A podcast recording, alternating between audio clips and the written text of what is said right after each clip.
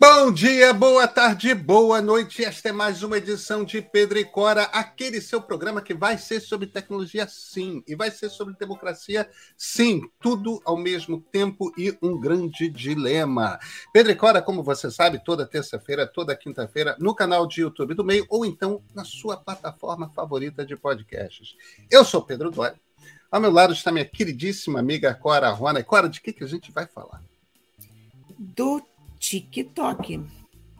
Do TikTok e de que talvez, talvez, talvez os americanos tenham razão e o TikTok pode ser uma ameaça, sabe? É? Vem.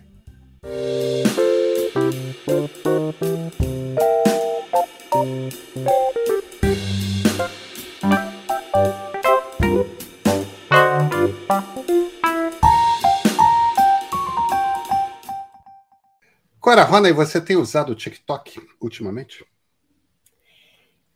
Pedrinho, eu devo te confessar que o TikTok nunca foi a minha praia. É. Eu gosto do TikTok, hein? Repara, o meu problema com o TikTok é o seguinte: é que eu vejo o TikTok como uma tremenda, sei lá, um tremendo desperdício de tempo, porque ele é viciante. Você começa a ver o TikTok, e porque o TikTok é muito curtinho, você vê outro e vê outro. Quando você olha, você perdeu duas horas vendo nada. Você poderia ter visto uma série, você poderia ter lido um livro, você poderia ter assado um frango, sei lá. Você podia ter feito coisas muito mais interessantes com o teu tempo do que ficar vendo o que as pessoas estão fazendo. Mas o TikTok é cada vez mais importante, conforme a gente sabe, né? Total. Eu gosto de uma classificação que já não chama o TikTok de rede social. As redes sociais têm por característica unir pessoas com interesses afins, por assim dizer. Então, você está no Facebook, você está no Instagram, você está no Twitter, você escolhe com quem você vai fazer uma amizade, quem você vai seguir. O TikTok você até escolhe, mas o TikTok ignora por completo é. as escolhas que você faz. E o que ele tem é um algoritmo extremamente sofisticado, mais sofisticado do que o das outras redes, que fica te recomendando, te mostrando vídeos que têm a ver com aquilo que você quer ver, que você sempre se interessa por ver. E ele descobre coisas que é uma, um troço impressionante. Meu, meu, meu filho do meio só aparece futebol no TikTok dele. É, e, e, ele não usou muito até que só começasse a aparecer futebol. E é irrelevante quem que ele segue. É, é, o TikTok para todo mundo é assim. Então, o TikTok não é uma rede social, é uma rede de entretenimento.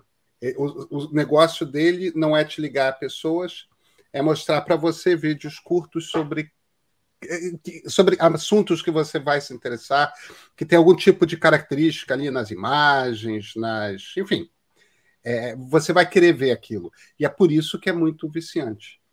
Eu te confesso, cara, que eu gosto mais dos Reels do Instagram, porque de vez em quando, depois de uh, uns três minutos, quatro, cinco minutos, depois de uns dez vídeos, já bate num que já começa a me interessar um pouco menos, um segundo que me. Aí eu saio. No TikTok é mais difícil fazer isso. No TikTok a gente não sai. A gente não sai. O TikTok é muito impressionante por isso.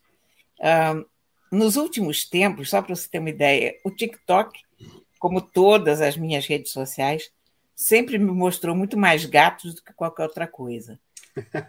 Quer dizer, aí você tem que começar a se perguntar se a tua sanidade mental está ok. Quer dizer, é, as redes sociais sendo de uma certa maneira, um espelho de quem você é. Agora, para você ter uma ideia, o TikTok tem mostrado praticamente só gatos siameses. Ah, que coisa interessante. Cora, eu tenho muitos gatos, tanto no meu TikTok quanto no meu Instagram, tá? Não tem vez que eu não abra o Instagram ou o TikTok em que não apareça gatos fazendo estripulias ou então especialistas em gato explicando alguma coisa. Aliás, eu tenho muitos vídeos de especialistas em gato explicando alguma coisa. Um dos meus favoritos, a gente estava falando sobre ele outro dia, o Dan Baeta. É, ele é muito é, bom. É, não, é excelente. Então, eu estou sempre aprendendo coisas, não é só você. Agora, aparece muito teclado de computador para mim. muito teclado de computador, toda sorte de teclado de computador. É, e, e, e, eu sempre fico fissurado. Será que esse é mais legal que o meu? Será que esse faz um barulhinho mais.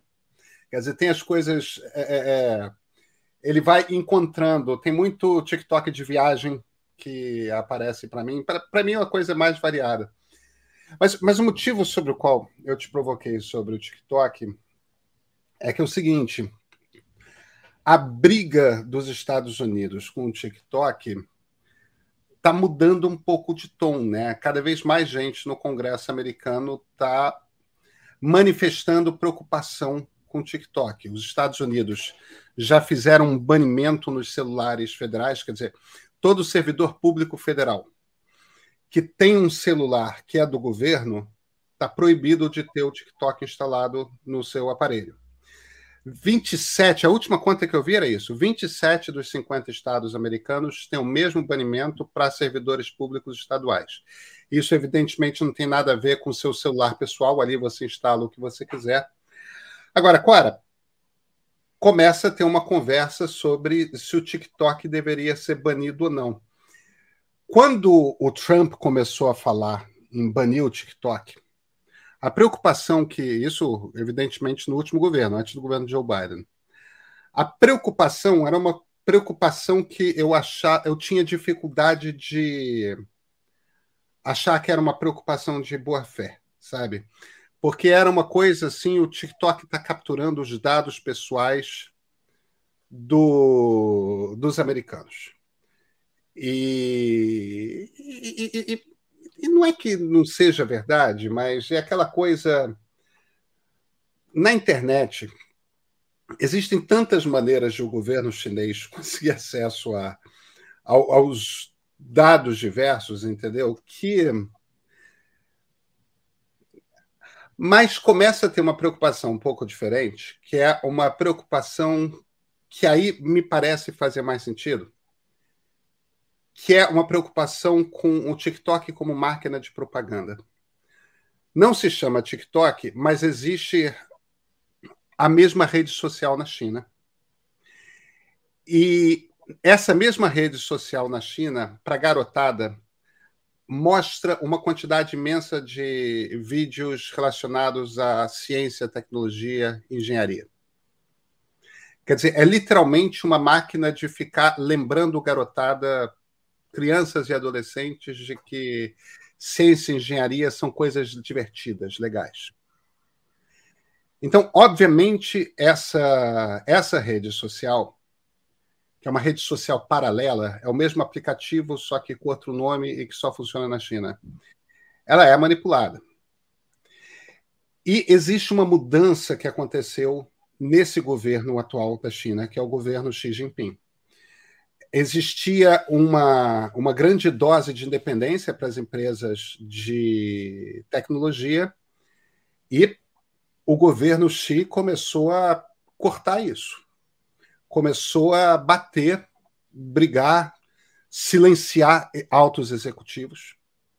É, é isso começou com, com o Jack Ma do Alibaba. o Jack Ma do Alibaba, que é dono, por exemplo, do AliExpress, é. Que, que é popularíssimo aqui no Brasil. O Jack Ma, que era um, super, um cara super independente, era meio o Steve Jobs chinês, ele tá calado há uns três anos já, três, quatro anos, que ele não faz mais aparições públicas, não fala mais nada, tudo mais. E existe uma coisa do governo chinês, não esquece quem que manda nesse país. O sistema é capitalista, mas veja, não estamos numa democracia. Então, as empresas estão a, a, sob o comando do governo, e o governo começa a ter essas preocupações. Os adolescentes estão jogando muito videogame, proíbe videogame. Os adolescentes estão isso, então precisa começar a ter. Eh, eh, precisamos de conteúdos educativos. A partir do momento que o governo chinês começa a fazer isso na China, a preocupação do governo americano, dos parlamentares americanos, me parece bastante razoável. Vem cá. É, eles têm controle sobre o tipo de conteúdo que é oferecido nas redes deles. Então, eles podem fazer propaganda chinesa ou propaganda anti-americana disfarçada no momento que eles desejarem. E eles podem ser muito sutis a respeito disso. Então, como existe de fato do outro lado uma ditadura, e, e existe uma guerra comercial que vira uma muito rápido uma guerra de modos de vida, de propaganda de modos de vida, a popularidade do TikTok é, é meio que a BBC nos tempos da, do, do, do, do mundo comunista, né? Tipo, estava todo mundo ouvindo o BBC e aquilo é uma arma de propaganda. É um terreno pantanoso e extremamente perigoso. Porque o TikTok parece muito inocente. Especialmente porque a maior parte dos adultos não usa o TikTok. Vamos lá. Então, quem usa o TikTok nesse momento são basicamente os jovens. A gente não sabe o que está lá. Nenhum de nós tem a capacidade de saber tudo que está lá, porque ele só nos mostra o que a gente quer ver. Agora, o perigo hoje, a gente sabe, não é o que eles têm dos nossos dados, é o que eles sabem que a gente gosta. Então, o perigo não é você saber que eu tenho 69 anos, que eu moro em Ipanema, que, sei lá, eu faço compras uma vez por semana. O perigo é você saber como você influencia o que eu estou pensando. Esse é o uhum. verdadeiro perigo. E os chineses sabem disso há muito tempo há tanto tempo que eles não permitem nenhuma rede social estrangeira no país. Você não pode usar o Facebook, você não pode usar o Twitter, você não pode usar o Google e você não pode usar o Instagram. O Google é, nem é uma é. rede social. Quer dizer, só você pensar no YouTube como uma rede social, mas tanto que toda hora você vê, a gente fala que esse programa é o equivalente do Twitter na China, ou esse é o Facebook da China, e por aí vai. A verdade é que quem tem acesso à opinião hoje tem acesso ao poder. E nós vimos aqui no Brasil, nós estamos acabando de ver o perigo que é você ter uma rede que cria uma realidade paralela. Quando você olha para as redes de bolsonaristas, você vê que não é brincadeira. A gente, a gente levava isso muito pouco a sério. A gente achava que essas coisas mesmo. Porque quem é que vai. Quem é que hoje em dia vai achar que a Terra é plana? Ou quem é que vai achar que há um, sei lá, um conluio entre as sociedades globais, o Jorge Soros, o Foro de São Paulo? As pessoas acreditam nisso. As pessoas vão lá quebrar os palácios em Brasília porque vivem numa realidade paralela.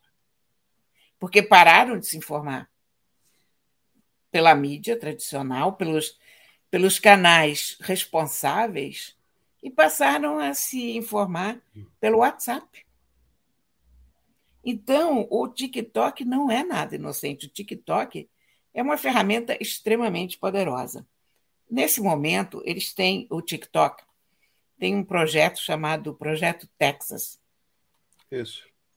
Eles estão, eles têm uma associação com a Oracle, porque eles estão no olho dos congressistas americanos. Quer dizer, uhum. considerando que os Estados Unidos são uma democracia, ao contrário da China, onde a China diz proibimos o Facebook, proibimos o Twitter, não entra mais. Nos Estados Unidos a coisa é um pouco diferente, isso tem que passar pelo Congresso. E o Congresso agora estuda barrar.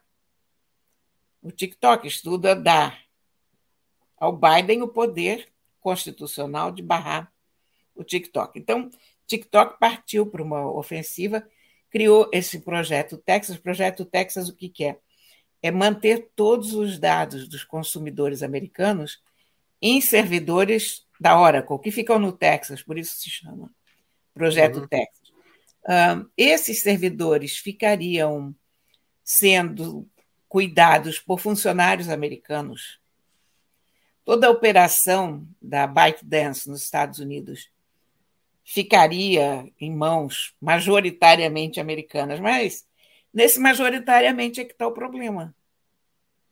É, eu, eu acho é majoritariamente americanas, mas respondendo. É, porque a gente não pode esquecer que tem, tem, tem um truque aí. Essas empresas chinesas todas, a composição acionária delas é sempre meio misteriosa. E, e, e, o motivo pelo qual é sempre meio misteriosa é porque o, o governo chinês sempre tem uma golden share. O, o que, que, é a golden share? É, tem uma participação acionária que permite a ele ter comando sobre a empresa. E mesmo que ele não tenha a golden share, quer dizer, não tenha. A empresa é uma empresa chinesa. A China é uma ditadura absoluta. O Partido Comunista Chinês, e no comando do Partido Comunista Chinês, o, o presidente Xi Jinping, manda em tudo na China. Então, se ele fala que uma empresa tem que fazer X, a empresa tem que fazer X ou ela fecha no dia seguinte. Então, me parece, por isso que a, a, a coisa da preocupação com os dados americanos, que era do, dos dados de americanos, que era o, o, a, grande questão do Donald Trump, eu sempre achei meio bobagem, porque sempre me pareceu muito fácil de contornar. Agora, o receio como máquina de propaganda, quer dizer, aí sei lá, ali na frente, veja, tem tem uma coisa que é importante a gente marcar aqui, para a gente se descolar também do mundo da paranoia, né? É, não existe qualquer indício de que o, o, conteúdo do TikTok seja manipulado no Ocidente hoje. Existe zero indício disso. Não parece que há manipulação política do conteúdo. Existem indícios de manipulação, sim, de que eles têm alguns influenciadores que eles tentam. É, é, existem alguns estudos que dizem que alguns influenciadores são meio que escolhidos para explodir. É, é, e, e, que o TikTok manipula o. Mas isso parece ser uma questão mais comercial, ou seja, a gente quer mais desse tipo de conteúdo aqui, é, então a gente quer que essa pessoa faça mais sucesso e essa pessoa menos sucesso. Mas, olha, Esse repara tipo... uma coisa: isso não quer dizer nada. Isso, isso aponta exatamente para o fato de que é manipulável. Exatamente, exatamente. Então, e a gente então, sabe nesse, que o conteúdo momento, na China é manipulado. Pois é, nesse momento não tem nada porque não interessa. Não é um momento eleitoral e provavelmente a gente ainda não. Eu não acho que seja paranoia, não. Depois que a gente viu o que aconteceu aqui no Brasil, depois a gente viu o que aconteceu nos Estados Unidos com Trump, claro. nós vimos o que aconteceu com aqueles malucos do dia 6 de janeiro lá, mas ainda estava muito longe da gente. Aqui no Brasil, eu acho que gente como eu e você, e até gente menos ligada à internet do que a gente, porque ficou tão óbvio que você estava lidando com pessoas inteiramente alienadas e, e num outro patamar de, de conhecimento ou de. Não, não sei nem explicar o quê. De lavagem cerebral, talvez. É, é muito esquisito. Quer dizer, então eu hoje não me julgo mais paranoia ou paranoica em relação às redes sociais. Eu me julgo normal em relação às redes. Nunca é. estive é. tão paranoica e nunca considerei a paranoia uma atitude tão saudável, porque tem que estar, tá, sabe? Porque quem não está paranoico em relação às redes sociais não está bem informado. Só os paranoicos sobreviverão, Cora Rona? Exatamente. É, eu, eu, Cora, existe uma manipulação de conteúdo, existe uma intenção do governo chinês de formar mais engenheiros, tem uma briga comercial por quem vai ter o domínio da tecnologia. É, tá, eu estou coçando muito o nariz porque porque fez calor o fim de semana todo, fez calor o dia hoje todo, está chovendo, então o tempo muda, eu fico com é o nariz insuportável. Quem está ouvindo não sabe disso, só estou explicando por que. É, outro dia alguém num vídeo reclamou. É, não, é, esse seu hábito de coçar o nariz mostra que você está pouco à vontade no vídeo. Eu sou um baita um sem vergonha, não tenho nenhum problema de estar no vídeo. Meu nariz coça porque ele coça mesmo. Chama-se alergia. Chama alergia. Eu vou sair daqui e tomar um alegra. Mas é, o, o, o ponto o, o, governo chinês tem essa preocupação de formar mais gente na, na área de ciência e tecnologia e está usando o TikTok dentro da China, não se chama TikTok, como máquina de propaganda para tentar seduzir garotada. Existe manipulação de influenciadores, que é uma manipulação comercial no Ocidente. Amanhã você tem uma crise diplomática séria não existe nenhuma razão para a gente não achar que, que eles podem usar o, o TikTok para divulgar conteúdo que discretamente é, é, espalhe uma certa descrença do, do, da população nos seus governos, nos seus países, nos argumentos que seus governos fazem. É, é esse é um desafio para democracias, né? Como é Mas é que olha, você olha faz? Aqui. Eu vou te, te dar um exemplo simples, que não é nem, nem uma coisa super complicada, não, ou uma coisa de guerra. Interesses comerciais chineses nos Estados Unidos são muito combatidos por certos parlamentares, por outros não. Basta o governo chinês redirecionar a informação do TikTok para favorecer a eleição dos deputados que interessam. Não são deputados chineses, não são deputados que vêm, sei lá, claro. da diáspora chinesa. Claro. São apenas pessoas que tendem a enxergar o comércio com a China no patamar que a China prefere. Claro. Isso, isso claro. não é uma coisa que, que seja uma coisa de exceção ou que seja o auge de uma guerra, nada é uma coisa do cotidiano. Então, eles podem influenciar, sim, o cotidiano nacional de uma forma muito eficaz. Porque você imagina, se, o, se tudo que você está vendo te diz que, olha, esse fulano aqui é ótimo, é ótimo, fulano é ótimo, pronto, vamos votar no fulano e você está lá preso a uma estrutura que você nem desconfia que existe por trás daquilo. É, Cora, e a partir daí a gente tem que a gente tem que lidar com esse dilema, que é um dilema que vai aparecer cada vez mais nas democracias, que é como é que você lida com as plataformas? Como é que você faz isso sem censura? Como é que você tem diversidade sem, sem controlar a, a informação? Esse, essa não é uma questão coisa? simples. Não é, não é um paralelo exatamente válido, porque são coisas um pouco diferentes.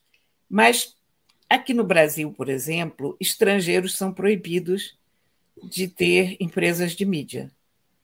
Há uma legislação que trabalha na, no percentual de, de ações é. que estrangeiros podem ter, ou do, não é à toa que existe essa legislação, porque se parte do princípio que uma empresa de mídia é uma empresa de informação. É, você já pode ter um, um percentual bastante alto. A, a, a, proibição já foi absoluta, não é mais. É, Sim, mas, que... mas a, mai, a maior parte das ações ou a propriedade ainda tem que estar na mão é, de brasileiros. É. Isso, isso não vale para as empresas de internet, tanto que a gente teve o El Paz Brasil, esse tipo de coisa. Essa proibição hoje não chega às empresas de internet. Houve não, ela, não, ela é uma, é uma. Por isso que eu falei que não é um, não é uma analogia exatamente. Claro, claro. Ok, assim, válida, porque são empresas, é um tipo de conteúdo diferente, mas é uma coisa a se considerar. Não é à toa que essa legislação nasceu, e eu acho que, sinceramente, nesse momento, eu não sei se não é um tipo de legislação que deveria voltar a ser pensada, sabe? Que uma empresa de comunicação, uma plataforma de tecnologia tenha que ser em solo brasileiro ou americano, ou onde quer que seja, tenha que ser majoritariamente daquele país. É. É. Cora. Uhum. são dois círculos? O, que, é esse livro atrás? Que capa gráfica tão interessante? Olha, é. Primeiro vou te falar do título desse livro. Esse, esse livro se chama Murambi. Murambi. Murambi. E eu. Sabe quando você não consegue decorar um título? Eu ficava pensando em Morumbi o tempo todo, porque Murambi é muito parecido com Morumbi, não é não? É, é bastante mais... parecido. Mas soa mais árabe do que tupi, né? Africano. Africano.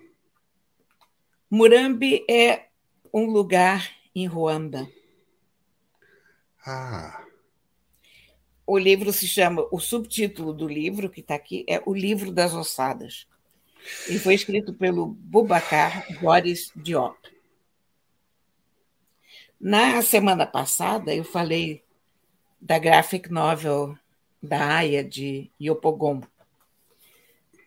É uma graphic novel muito simpática sobre o cotidiano num, numa cidade africana.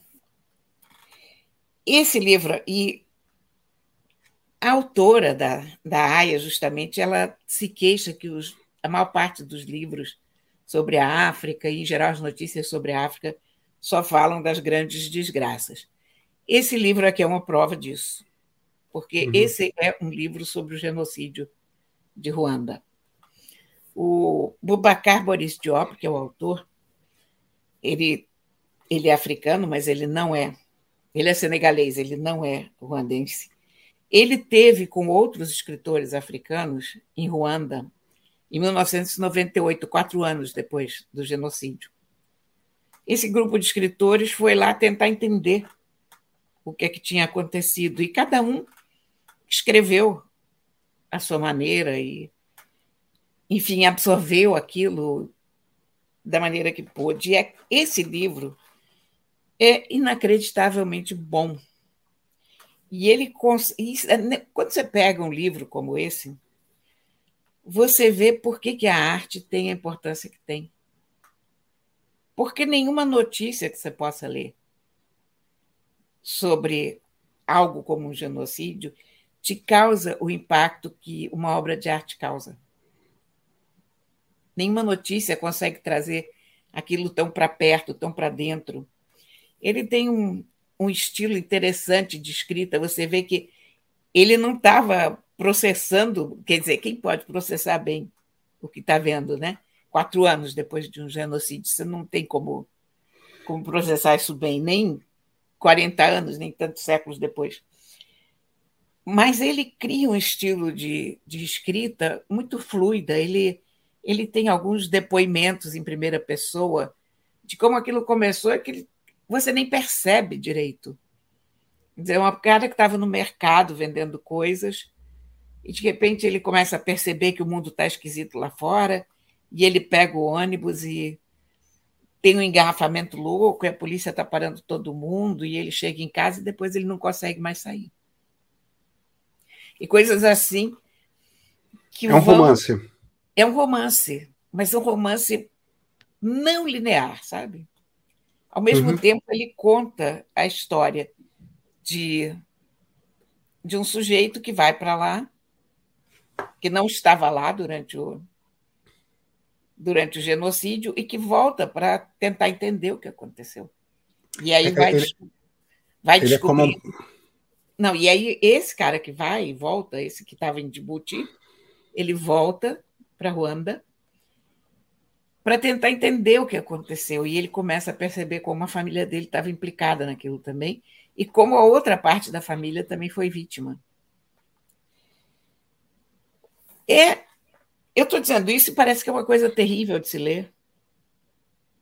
Ele não é uma leitura leve, mas é uma leitura importantíssima, por, sobretudo para a gente aqui no Brasil, um país tão dividido, porque mostra como é que o primeiro passo de um genocídio é você considerar as pessoas completamente diferentes de você.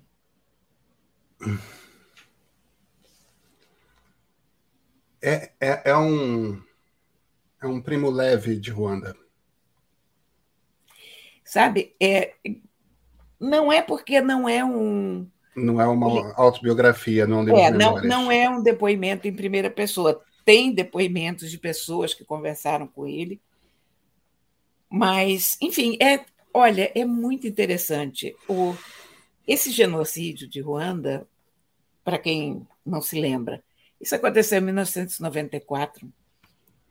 Os Hutus, que eram maioria, promoveram um massacre alucinado Tutsis. dos Tutsis, que eram uma minoria, mas uma minoria que tinha estado no poder e tal. E em, sei lá, 100 dias eles mataram um milhão de pessoas. Para matar um milhão de pessoas em 100 dias, você precisa ter muita gente envolvida.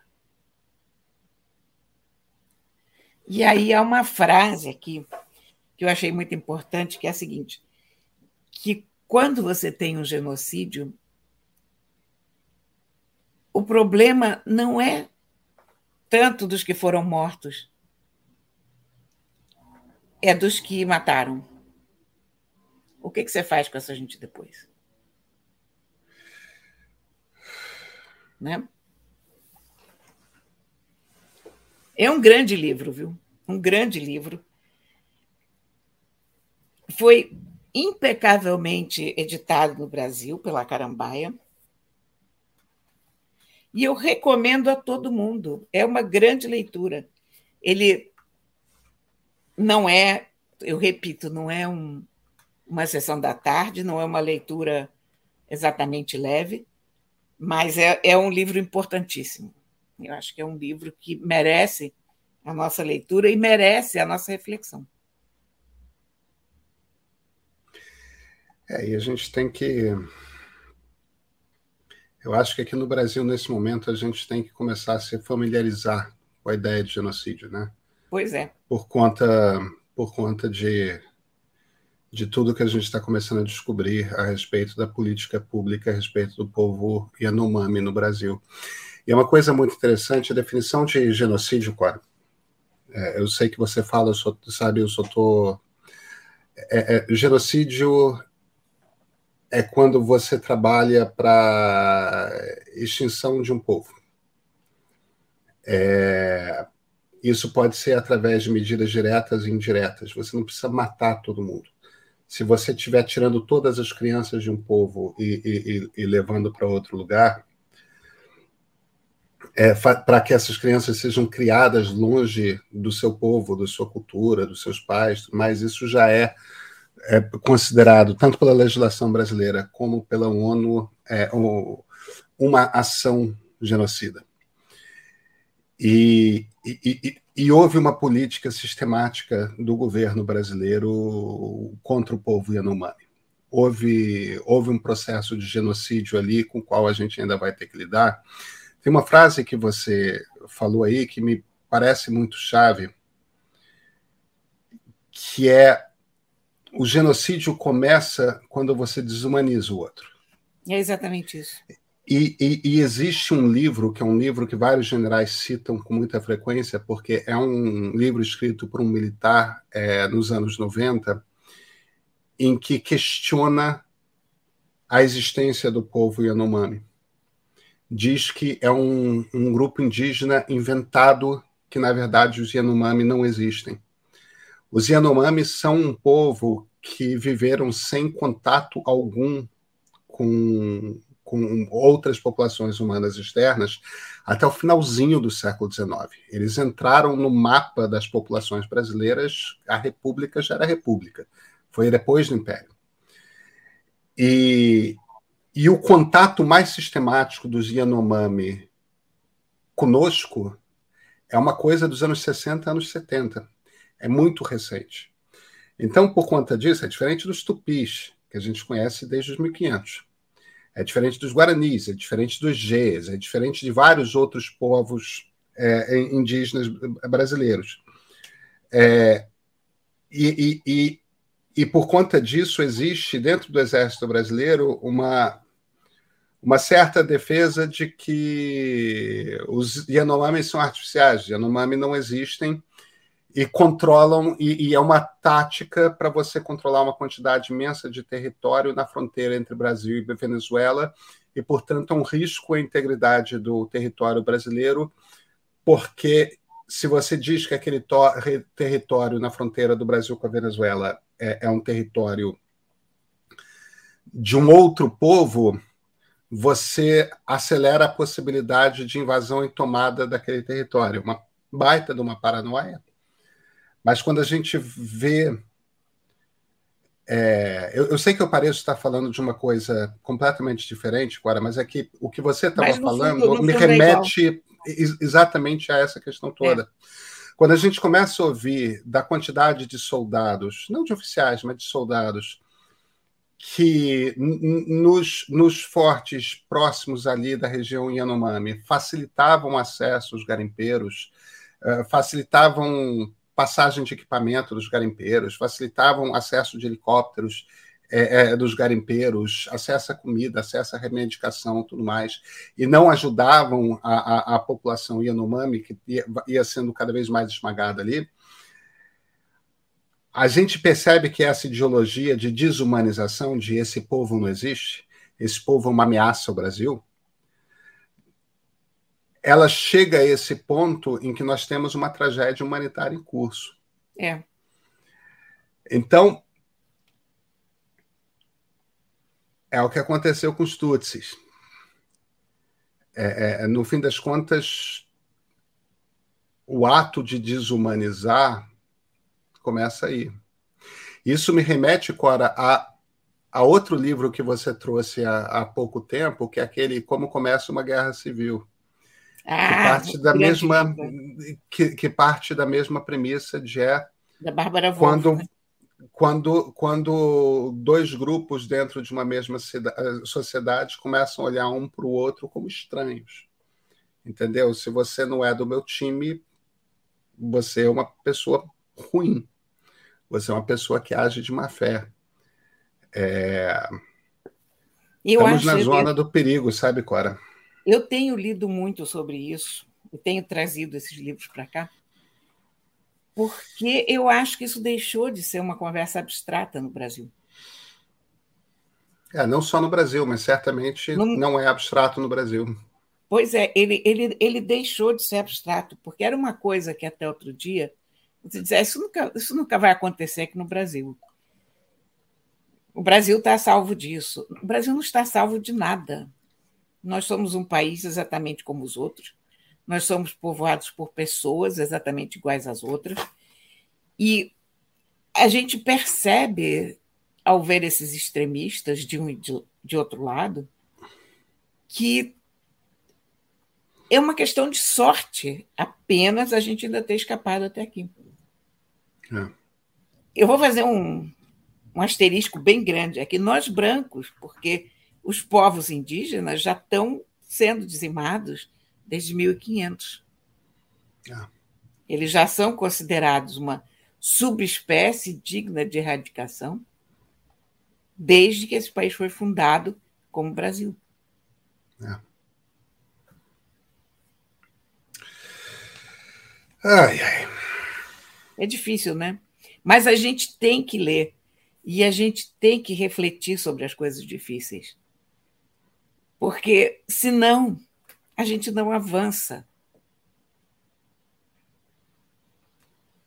Agora você tem toda a razão. A gente, eu sinto muito que a gente termine nesse tom, mas eu acho que é um tom exigido pelo momento, né? Cora, a gente se vê na quinta-feira? Quinta-feira será. A quinta, então, até.